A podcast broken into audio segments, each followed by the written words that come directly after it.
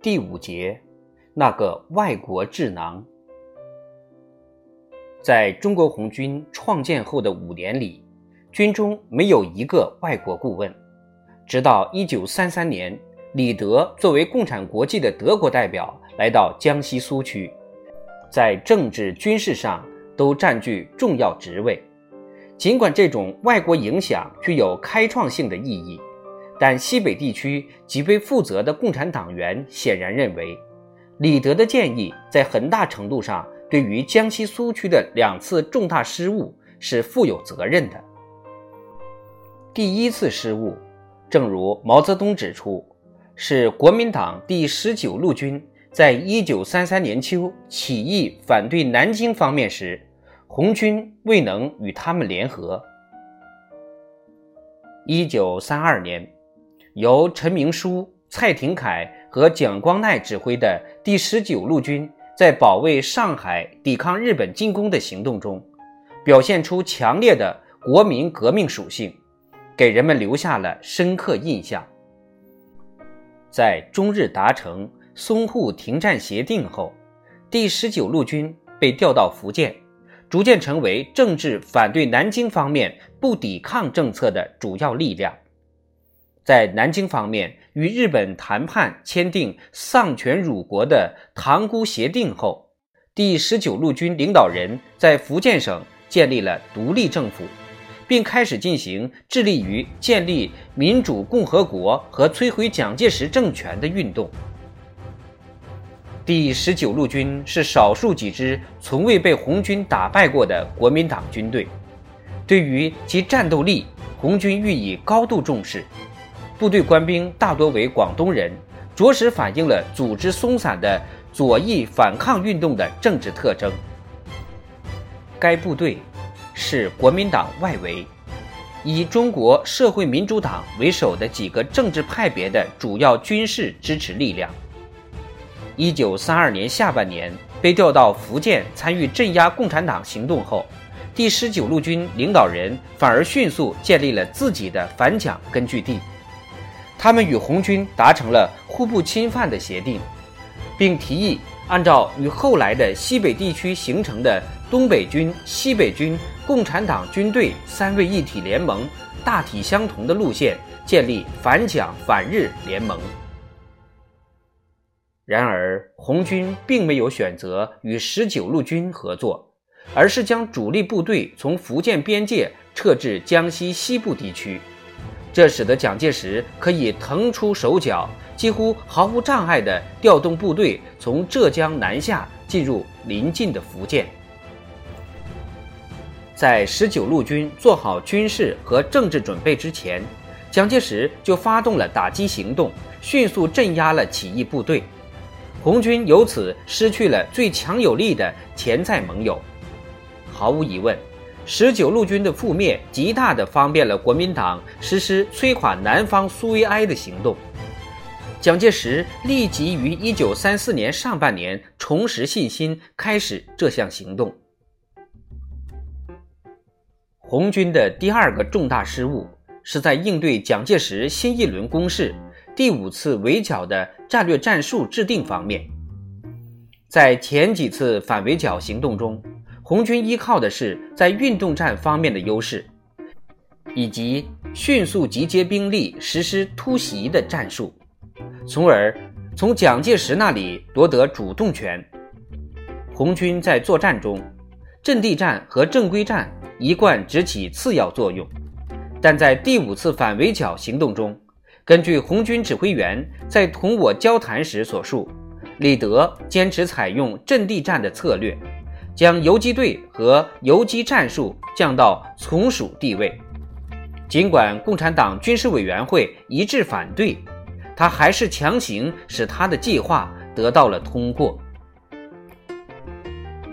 不过，无论李德做出了怎样错误的判断。他在作战方法和中国地形方面的丰富经验，无疑使他成为西方国家里最有资格的中国军事权威之一。他经受住了长征的艰难险阻，这种个人勇气令人称赞，也仍然是全世界的理想主义革命者努力追求的目标。对于李德这样一位身材特别高大的外国人而言，在长征中还面临着一些特殊的困难。他有胃病，迫切需要牙医，但他的首要问题是，一直要有可容纳他那双十一码大脚的鞋穿。在中国几乎没有那么大的鞋。三年来，他几乎没有与欧洲人联系过，大部分时间没有书看。当我在保安时，他很高兴的能够得到厚厚的一本《中国年鉴》。这本书他从头至尾认真领会，包括书中不计其数的统计表格。这也是他为数不多的可以自诩与《年鉴》编纂者。大英帝国司令伍德海德相媲美的壮举之一。这位金发碧眼的雅利安人在首次单独与东方国度的同志们在一起的时候，他一点儿都不会说汉语，至今在进行重要谈话的时候，仍然需要翻译，或者用德语、俄语或法语。人们几乎无法相信。有哪个天才能够指挥红军在第五次围剿中，面对巨大的劣势仍然赢得胜利？外国援助的情况并非有利于红军，而是在很大程度上有利于国民党。这也是江西苏维埃共和国最后一场战斗的重要特征。很明显，中国红军并非由苏联布尔什维克指挥。并非莫斯科卢布的雇佣军，也并非斯大林的傀儡部队。反共战争期间的中国和外国报纸常常报道称，在国民党向红军发动进攻后，战场上可以看到多少苏联军官的尸体。事实上，战场上没有出现过任何外国人的尸体，但这种宣传如此有效。以至于中国有许多非共产党人士反而将红军看作某种外国侵略者。江西的情况就谈这么多。在接下来两年的长征中，红军几乎与中国沿海城市中的党员完全失去了联系，共产国际也仅仅是偶尔与红军进行直接通讯联系。中国共产党驻莫斯科首席代表王明，当时肯定感觉到，即使是关于红军主力部队的位置，也很难得到准确的信息向共产国际报告。他发表在《国际新闻通讯》的一篇文章，似乎也反映了这个情况。有一天送到几期《国际新闻通讯》，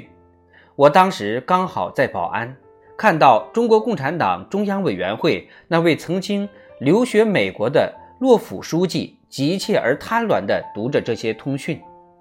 他顺口说道：“他已经有将近三年没有看到国际新闻通讯了。”直到一九三六年九月，当时我还和红军在一起，整整一年前举行的共产国际第七次代表大会的详细报道。终于传到了中国的红色首都。就是这些报道，首次给中国共产党人带来了关于国际反法西斯统一战线策略的详细论述，并将在未来几个月影响到他们的政策。而在未来几个月里，起义行动将扩展到整个西北地区，撼动整个东方。共产国际和斯大林将再一次将自己的意志推广到中国的事务中，进而对中国革命的进程产生了深远的影响。我将在北平再次从侧面来观察这一事件。